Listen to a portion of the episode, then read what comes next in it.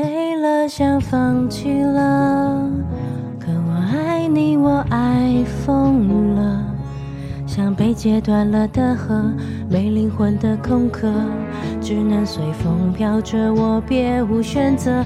我累了，想放弃了，可我想你想到我快死了，我不快乐，该怎么去割舍？停不住的拉扯。你会不会也舍不得？各位听众朋友，大家好，欢迎回到为你点歌，我是海苔熊。各位新年快乐，兔年行大运。我没有特别祝大家恭喜发财的原因，并不是因为不想要大家发财，而是我今天在准备稿子的时候，在想一件事情。农历新年的时候，我们会用恭喜发财来当做祝贺语，不过蛮奇怪的，就是为什么是用赚钱？来当做一个祝贺语呢？但是我为什么不会说恭喜幸福或恭喜快乐，而是说说恭喜发财呢？哈，大家是不是都对于财富自由有很多的想象跟期待？我觉得在我们的文化当中，赚很多钱对我们来讲是很重要的。那这个重要性可能不亚于幸福，不亚于那刚刚讲的快乐 （happiness）。会不会在我们老祖先的智慧里面，发财这件事情好像是一个你一定要达到的，而且只要有钱就会幸福的这种想法呢？但这是我的猜测了哈，我也不知道真实的状况是怎么样，也希望大家给我一些回馈跟答案。那最近我换了新的麦克风，大家都说啊声音好奇怪哦，或是诶好像很嘈杂，然后听不太清楚啊哈，所以我就再换了一个新的麦克风。如果这个新的麦克风大家听了之后觉得很不错的话，也欢迎留言跟我说。关于声音的部分，也希望大家可以再继续回馈给我。我希望也可以从今年开始，大家可以试着把恭喜发财这件事情换一个角度说。你可以说祝你幸福，听起来好像是那个我愿意的台词。有一个台剧叫做我愿意，大家可以趁过年的时候去看一下。祝你幸福，或是祝你快乐，或是祝你呃很平静，这样子可以把发财这件事情可以先放在后面。提出这个议题，让大家想想说，为什么会把赚钱摆在人生幸福的第一个？那当然，幸福感很重要的一个原因是来自于金钱嘛。研究也发现，大部分的人在金钱增加的时候，生活满意度会增加。只是到了一个水平之后，它就会变成有一点增加幅度越来越少，还是会微微增加啊，到最后变成一个水平的高原的这种状态。所以大概等到你真很有钱的时候，就有再多一点钱或多更多的钱都没有办法再达到当初那个增加的幸福的幅度了。那今天要跟大家分享的这首歌呢，其实是来自一位叫做小小的伙伴的点播，《为你幸福过的我》是戴爱玲所演唱的一首歌曲。那我们请 KP 帮我们唱。这首歌有就下面的介绍区，他写的非常贴切。我来念一下下面的这段文字：扭曲的爱是牢笼，在爱情里，谁是真正的受害者？幸福幻象，谁能真正舍得？就是因为幸福过，才更难放下与割舍。曾经，女人被囚禁于房间，伴随着微光，墙上贴满女人各种角度与神态的照片，每一张。都是男人对她热烈注视的眼光。男人钳制她的自由，用自以为的方式对她好。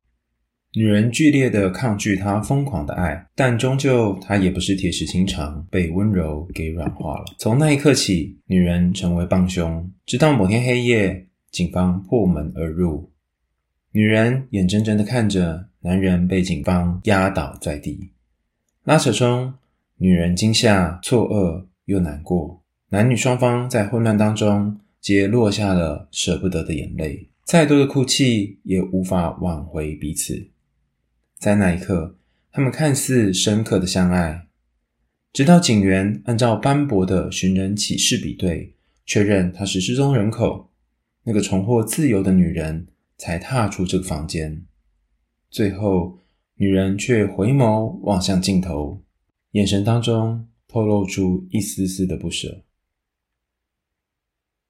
这是来自于小小点播的这首《为你幸福过的我》MV 下方的文字描述。我觉得文案写的好的地方在于，他把整个画面的情节都已经描述得非常清楚。我第一次看到这个 MV 的时候，有一种，呃，这不就是斯德哥尔摩症候群吗？你被一个人关，然后这个人百般的虐待你，限制你的自由，但到最后你还是爱上了这个人。然后觉得啊，我其实也很爱他哈，他不是故意的什么之类的，就是很瞎嘛哈。而且现在好像不是每个人都有机会，讲机会有点怪哈，不是每个人都有可能会遇到斯德哥尔摩症候群这种情况，就是呃被一个人绑架的样子。但是这一个看起来是几乎不会发生在现实生活当中，或发生几率很小的情形，其实它真正发生的场景，并不是在身体直接被囚禁这件事，它可能发生在的地方是一种心灵的囚禁，甚至是由于心灵被囚禁，所以身体也囚禁了。我讲一下比较具体的例子好了。倘若你爱上一个控制感很强的人，然后这个人他用百般的方式去限制你的自由、你的行动。他虽然嘴巴上面说我很爱你，我很在意你，然后你是我的唯一等等，讲一些非常非常温柔的话，但是同时用各种方式让你无法离开他的视线。虽然你没有被限制在家里面，但是你的一举一动、你的穿着、你的生活都在他的掌控之中。那你可能一开始还觉得哇，好痛苦，我为什么要在这里忍耐？为什么这么委屈？可隔了一段时间，你开始有点怀疑了，你开始觉得，诶，是是真的是这样吗？还是其实他真的是在乎我、关心我？然后你连自己都不敢相信了。你在那个本来矛盾的一来一往当中，渐渐的变成，诶，你也不矛盾了，你就是相信说，哦，他是爱你的。此时你就被洗脑了，甚至是你也爱上了对方的这种控制的感觉。他没有打来，你会觉得有点惶惶不安。原本是他对你有不安全的感觉，比方说不知道你会去哪里，跟谁认识。但反过来，现在好像变成他对你的这个有时候没有关心，或是有时候没有传讯息给你，你也会觉得不安了。这种情况，我觉得也算是某种程度的斯德哥尔摩症候群。也就是说，你原本是被一个人限制的，他控制感很高。可是到后来，你却无视于他的限制，或者是把他的限制当成是一种爱，然后把这个爱放在怀里，甚至舍不得放下。今天小小要谈的就是一个有关于被爱限制，但是又觉得自己可能是帮凶的故事。让我们来一起听听小小的故事。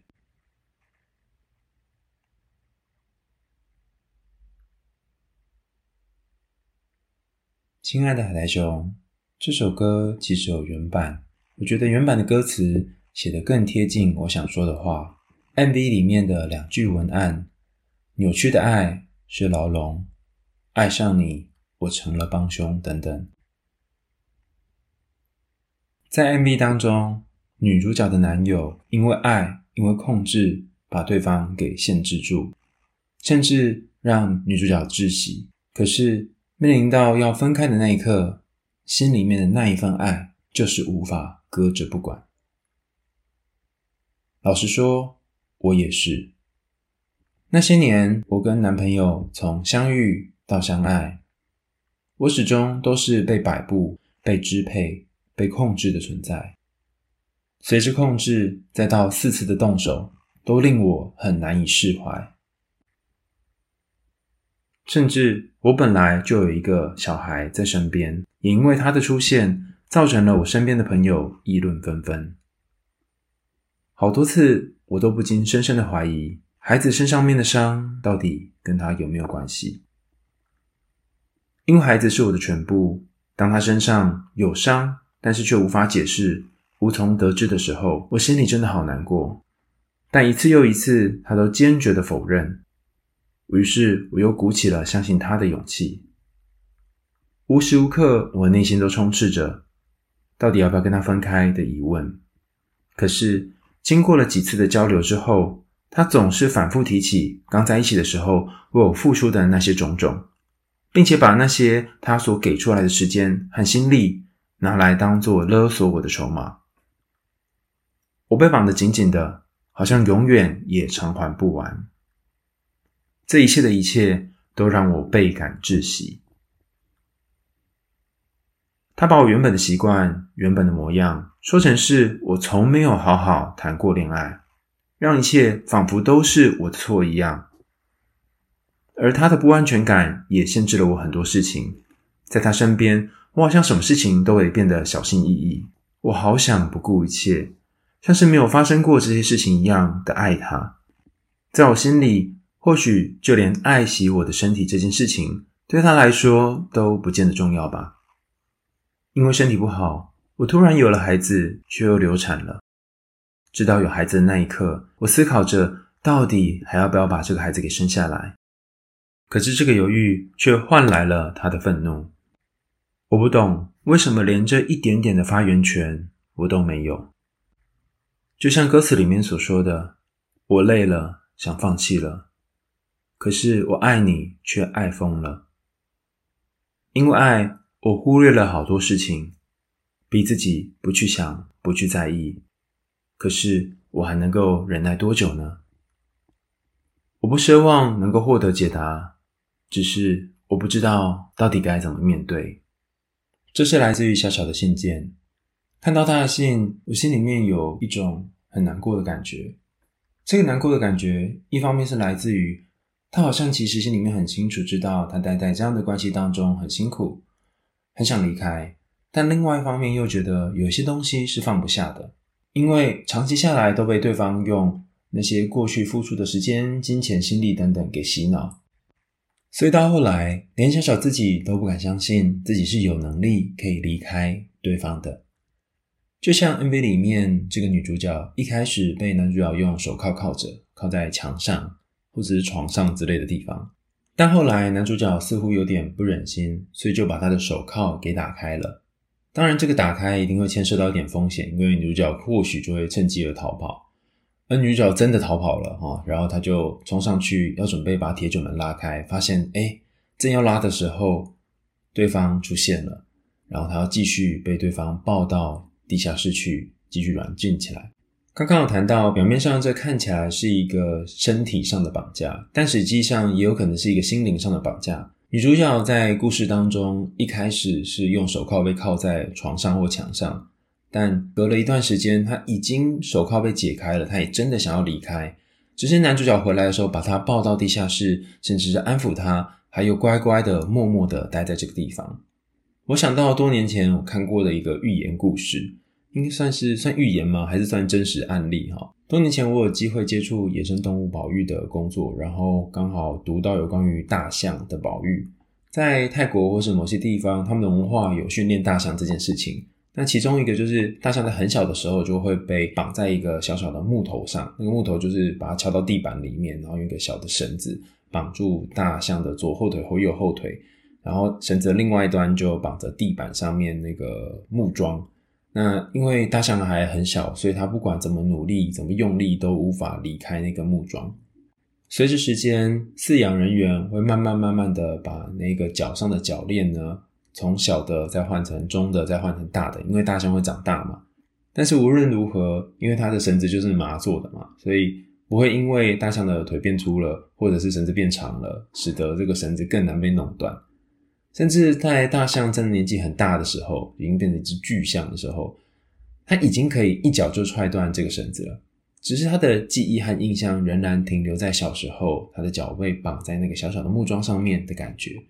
小时候它想挣脱是无法挣脱的，等到它已经这么大了，它可能就觉得应该是不可能挣脱了吧，或者是它根本就没有把挣脱这件事情放进它脑袋里面的考量。如果用心理学的文字来说，就是一个习得无助感啊。我曾经那么努力想要试过这件事情，可是现在我已经不想试了，多试也只是浪费力气而已。在那个经典实验当中，就是老鼠一天到晚被电嘛，然后不管它多么努力的去想办法关掉电源，它还是会被电。后来它就算是被换到一个不会被电的地方，它还是不愿意起身去关掉电源。这整个过程不只是老鼠的过程，也是大象的过程。在你们的人生当中，曾经有一个人困住你们，困住你的生活，困住你的心灵。他可能从很久以前就开始困住了。而这个困住的部分，就算等到你有足够的力气可以离开的时候，你还是觉得哪里怪怪的，还是觉得好像有点困难离开。小小的故事当中，其实有描述那条绳子，就绑住脚的绳子是什么？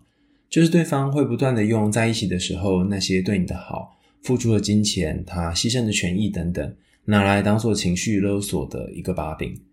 自此之后，只要你每次要离开，你就开始觉得这样真的好吗？我是不是亏欠他？在你的心中有好多好多的在乎，这个在乎比较多是对于小孩的在乎。你想要往前一步，就会被抓回来。尽管你其实用力一踢就可以离开这个木桩，但你还是不相信自己拥有这样的能力。就像那只老鼠、那只大象，在关系里面习得无助。那这里我想要跟小小分享的是，既然无助是习得的，那么可以求助这件事情也可以学习而来。意思是说，你不用一开始就让自己完全离开这个人。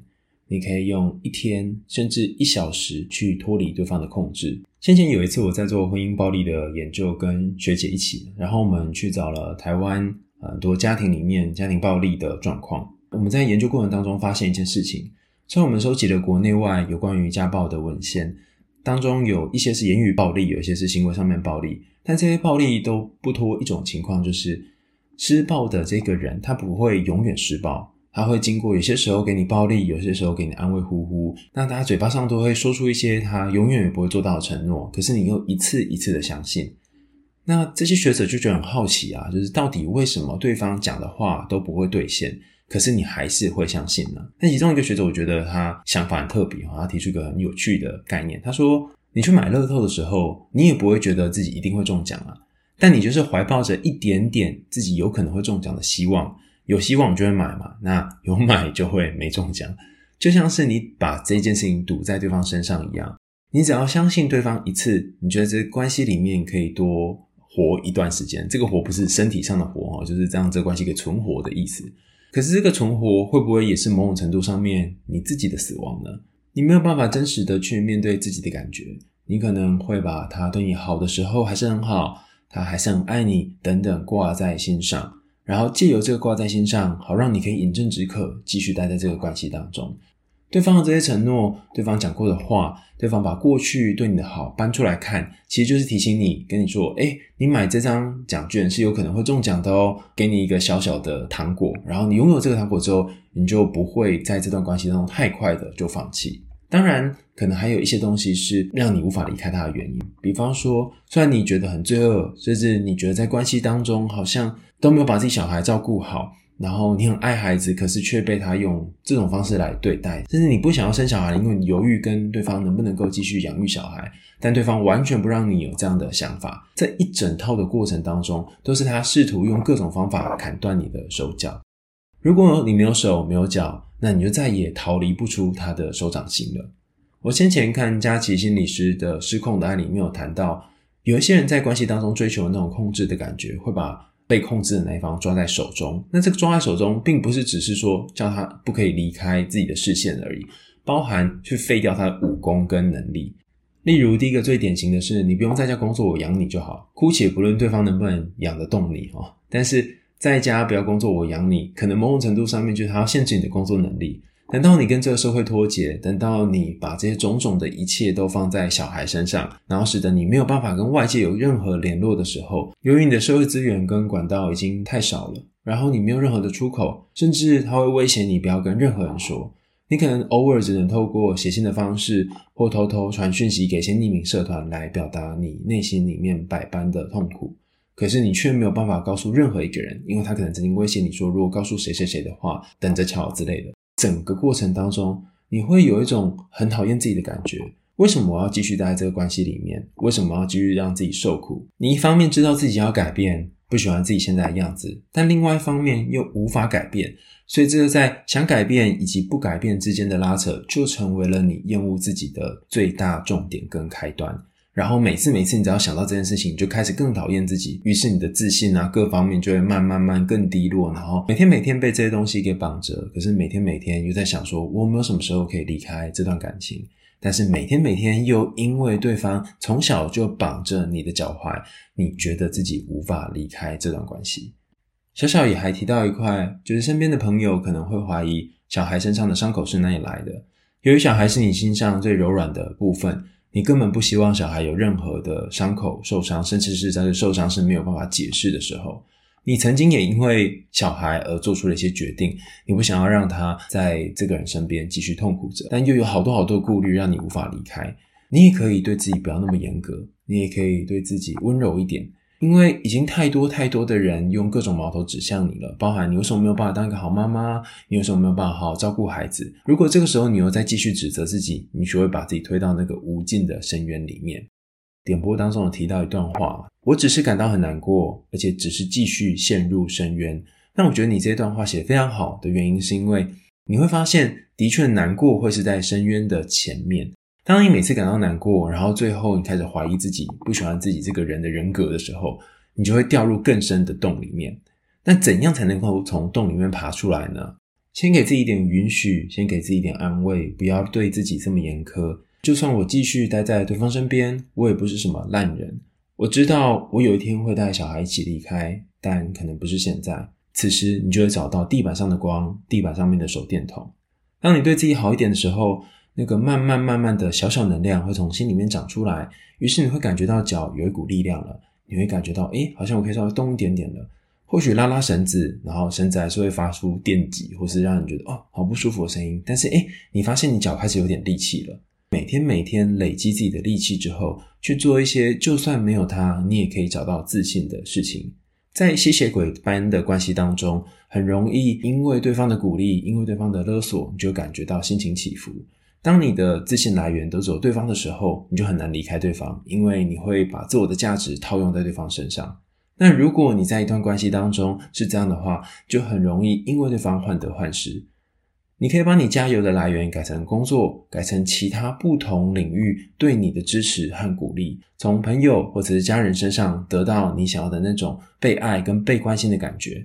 你就不再只是一个被困在地下室的人，你可以到外面看看不同的光、不同的希望、不同人对你有不同的评语等等。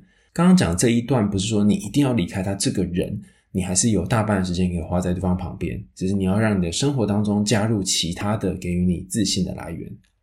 最后一个是，你可以花时间看看你眼前的小孩。许多人都会为了小孩，不论是单亲的爸爸或妈妈，当年在结束关系的时候，甚至是毅然决然要决定结束婚姻的时候，他们曾经都是看着小孩，想说我不要再给小孩过这种苦日子，然后就下定一个决心离开。但我要讲的不是说你要为了小孩离开，或者为了小孩留下来，而是你可以看着孩子的眼睛，看着他那种稚嫩的感觉，甚至是看着如果你跟他一样是这么小的时候，你想要怎样被对待？你想要怎样被安慰？你会想要这样的关系吗？你会想要一个时时刻刻都很紧迫、盯人，然后让你变得很窒息的感情吗？当你看着小孩，然后看着他想要怎样被呵护的时候，你也用这种呵护的心情来呵护你自己，把你原先要给对方的那种好留一点点给自己就好。今天的点播，我们谈到的是一个在家暴的环境当中，渐渐不知道要如何面对这一切，眼前好像陷入僵局的朋友，叫做小小。我觉得你的 ID 啊，用“小小”这个词，好像某种程度上面也投射了你自己在关系当中是小小的，不太能够说话的。没有任何决定事情的权利的，或许可以从这一刻开始，你把小小改成中中或大大，让你的文字和表达开始有一点点的力量。就算这个力量很小，小到我们几乎很容易忽视它，那也没关系，因为我相信每一点的力量累积起来，终将会成为你离开的动力。如果你跟小小一样有类似的困扰，如果你在关系当中也觉得我好想离开哦，可是我不知道怎么样才有办法离开，甚至对方也对你动手动脚，除了你可以寻求家防中心、家庭的家、防御的防的协助之外呢，你也可以每天留一点点时间给自己做记录，写写你的心情，写写你的感觉。你可以想象每一次在写的时候，就是在长一个自己，而且这个自己是没有被它限制的自己。例如，小小，我觉得你已经做得很好的地方是，你把你的信息写下来，你把你的感觉、想法坐落下来，它在一个实际的纸上或是电脑上被呈现出来的时候，你自己读一遍或自己再看一遍，它其实有两三次不同的反复的效果。然后你可以观察，在五天前、十天前，甚至一个月前你所写的这段记录，和现在的你所写的记录到底有什么不同？甚至是因为你可能每周可以花一个时间写下这个记录，然后你看。这些记录当中，是不是有一些文字已经不再出现了？有一些贬低自我的话已经减少了，有一些矛盾已经不再那么的明显了。那你就会发现，就算你暂时没有办法离开他，就算你还有很多的牵挂，你还是可以在某个地方长出你的自我。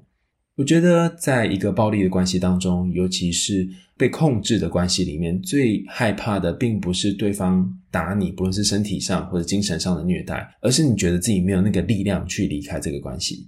所以，车子要跑之前要先加油，你也一样，你要先让自己加油。这个加油不是说你努力去做什么事情哦，是努力的让你的自信可以从自己身上自给自足，而不需要去靠别人。那每天的书写，每天整理自己的心情，就是一个自信的累积。你也有你想要点播的故事吗？你也有一个人，你想告诉他一些你心里面的事情，可是却不太知道要怎么跟他讲吗？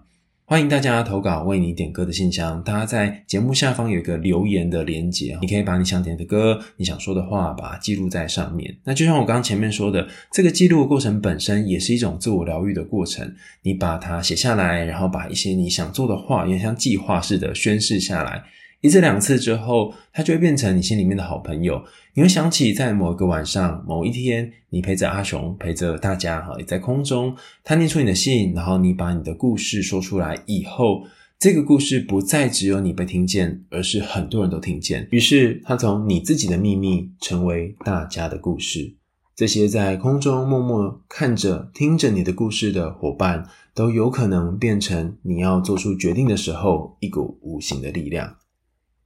今天的为你点歌就到这里告一段落啦，感谢大家收听，也感谢大家从虎年一直以来的支持。到目前为止，应该我跟 KP 一起录这节目有一年多两年了吧，有点不太确定。然后我们前几天在线动里面啊，有发布四只猫咪的样子，还有帮他们标名称。那如果大家想聊聊这几只猫咪是长什么样子，想知道他们的个性，也欢迎可以写信哈，就真实的信到石牌镇身心医学诊所，或是你可以写。讯息给我们，说说你听完这一集节目，听听小小的故事之后，你心里有没有什么感觉？先从停止责怪自己开始，力量就会慢慢长出来。我们为你点歌，下次见喽，拜拜。一次又一次的不告而别，就这样消失在我的世界，装作没感觉，我还在努力的为你辩解。没有勇气面对我的坚决，我没有立场要求你冒险，在我们之间，这个错是两个没有错的人的考验。我的疼我没说，说了也只徒增寂寞。你只是没放过能为你幸福过的我。我累了，想放弃了，可我爱你，我爱疯了，像被截断了的河，没灵魂的空壳，只能随风飘着，我别无选择。我累了，想放弃了，可我想你想到我快死了，我不快乐，该怎么去割舍？停不住的拉扯。你会不会也舍不得？